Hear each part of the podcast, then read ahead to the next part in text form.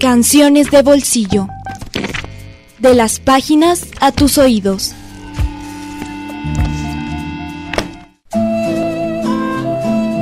El amor en los tiempos del cólera del escritor colombiano Gabriel García Márquez es una novela dedicada al amor, publicada en 1985. Ambientada entre finales del siglo XIX y principios del siglo XX, en una ciudad colombiana del litoral del Caribe, la novela inicia con la muerte de Jeremía de Sainamú, refugiado de guerra, y la del doctor Juvenal Urbino, esposo de Fermina.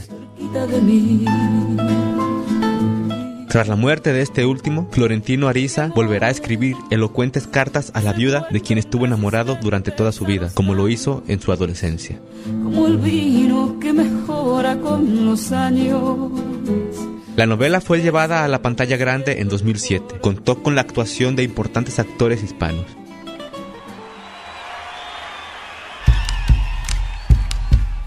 La cantautora colombiana Shakira compuso dos temas para la banda sonora de la película, Hay Amores y Despedida, en colaboración con el músico Pedro Aznar.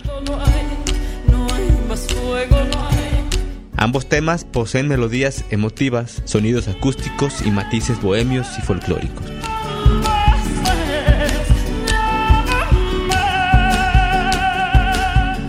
Tratan el tema central de la novela, el amor, además del dolor, la soledad y la melancolía.